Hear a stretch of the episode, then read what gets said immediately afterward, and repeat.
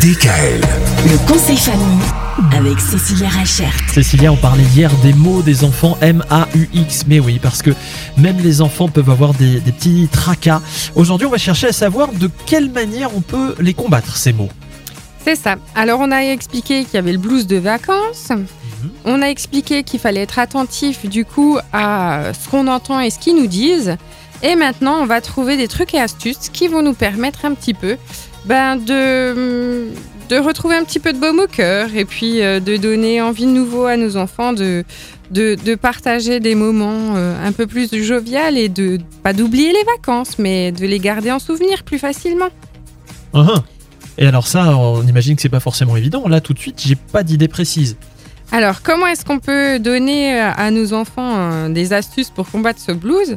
Eh ben, on va du coup euh, organiser des nouveaux rituels ou alors créer un album, par exemple, ou faire un listing des choses positives qu'on a eues pendant les vacances et essayer un maximum de se rappeler des bons moments.